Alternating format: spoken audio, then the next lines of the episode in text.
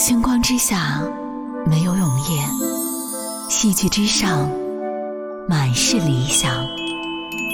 星光剧社，您身边的好剧推荐官。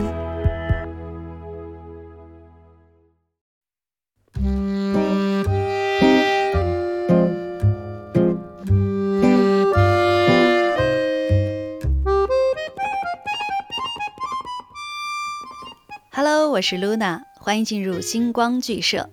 本期有部分内容不适宜未成年收听，在此提示可以及时切换频道，之后再进行回听。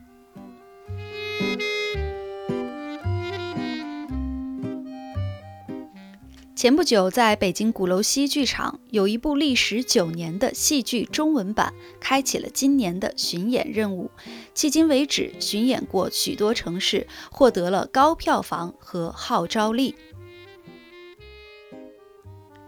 就是来自英国经典话剧《枕头人》改编的，但在疫情的反复下，原本的时间也修改了场次，演员也进行了调整。艰难的环境下，主办方还是完成了此次的演出任务，让首都人民大饱眼福。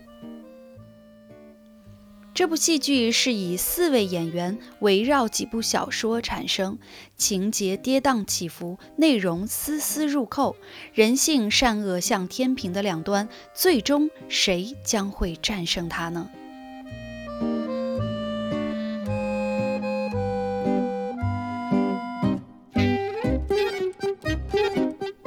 首先担任这部话剧中文版的导演是中国导演周可，是业内知名话剧、音乐剧导演，多次应邀参加国际各类戏剧节。他导演的作品有很多，说几个大家比较熟悉的，比如《青春竞技游戏》《浮生记》，还有这部《枕头人》。在一九年有一个采访中，周可导演讲述了他在排练过程中如何让演员塑造角色。他提到，让演员发自内心的恐惧，不断挑战人性的弱点。演员也被导演着实吓出了一身冷汗啊！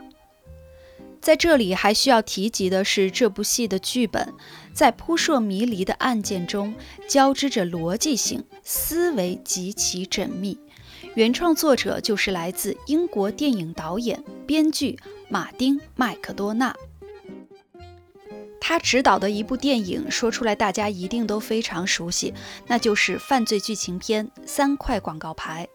这部电影曾经荣获非常多的奖项，是实实在在的拿奖拿到手软。三块广告牌讲的是一位失去女儿的母亲，在女儿遇害后，不让凶手逍遥法外，利用三块广告牌在当地引起轩然大波，使真相慢慢浮出水面。而枕头人的情节冲突不亚于这部电影，可以说戏剧的形式去体现，让观众更加近距离的感受作者描写的张力，对于体验感来说是更加震撼和有效的手段。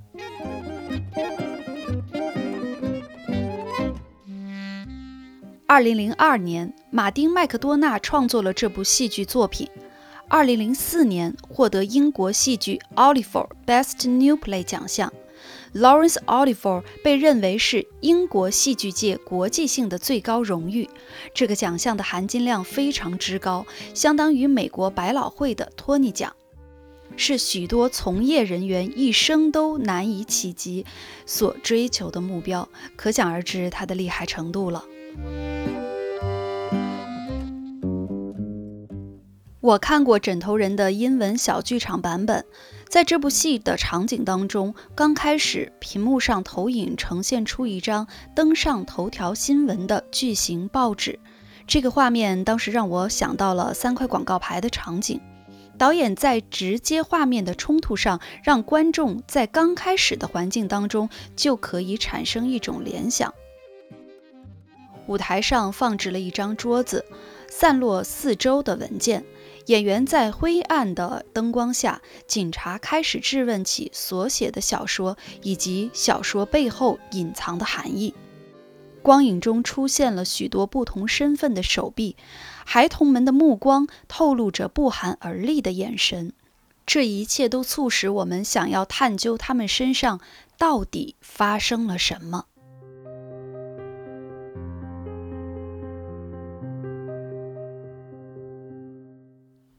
卡图兰是本剧的主人公，他呢是一个小说家，创作过多篇关于儿童虐杀案的小说，有些曾刊登在杂志上。警察认为所有的故事内容都有所指，因为他所有小说中的可怕情节都出现在这座城中，听起来有点可怕啊。所以作家卡图兰他遭到了指控。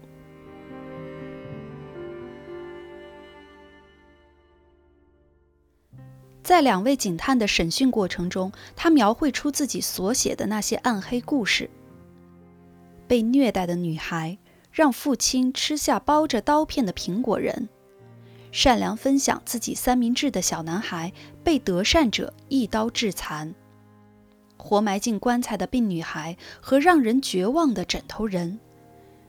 这些故事交织出一张扑朔迷离的网。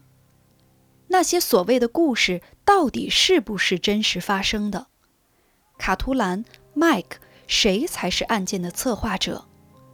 两个警探又各自有着什么样的秘密呢？这些都需要我们慢慢从剧中找到答案。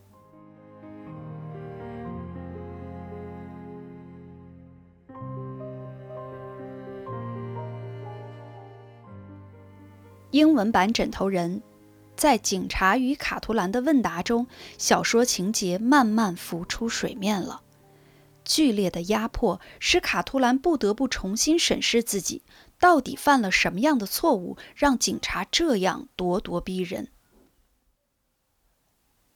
一部好戏总是有一个相当富有冲突性的转折，而这部戏让观众始料未及的转折出现，就是卡图兰去到另一个房间看寻自己精神有问题的哥哥。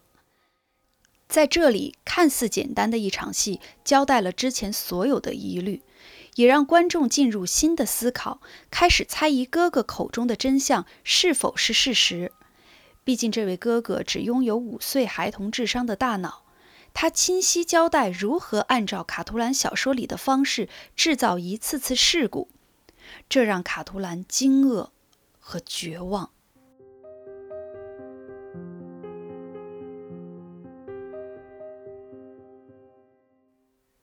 本以为戏剧在这里应该有一个结束了吧，相反，更大的冲突在他们的交谈之中随之而来。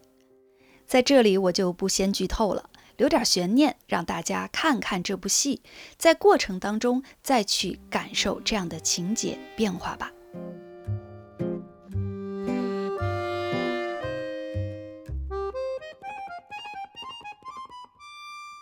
作者用了戏中戏的手法，环环紧扣，他带着观众进入他的小说世界，不断产生联想、质疑、推敲。全程演员有大量的对手戏。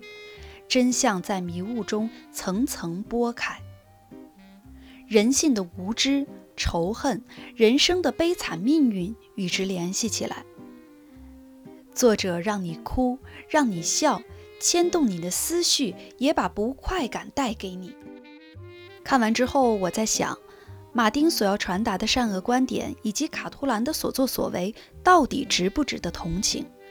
他其实想让观众进入这样的思考，每个人心中都有不同的答案。如果你有机会看这部戏，欢迎来和我一起讨论。二零一四年北京鼓楼西剧场的开幕大戏就是这部《枕头人》的中文版，首演的男主人公扮演者是演员赵立新，据说当时话剧是一炮而红。数年间演出近百场，演员王子川也生动刻画过主人公卡图兰这个角色。二零一七年，《枕头人》在第五届乌镇戏剧节上被广受关注，让更多的人了解了这部话剧界的翘楚。今年北京的演出已经结束，之后会到其他的城市进行巡演。虽然有部分巡演任务因为疫情而被延迟，但是好饭不怕晚。感兴趣的朋友可以搜索购票软件去具体查看演出城市及场次信息。好了，今天的推荐就到这里，感谢您的收听，也请您持续关注 New Radio 播客频道，我们下期再见。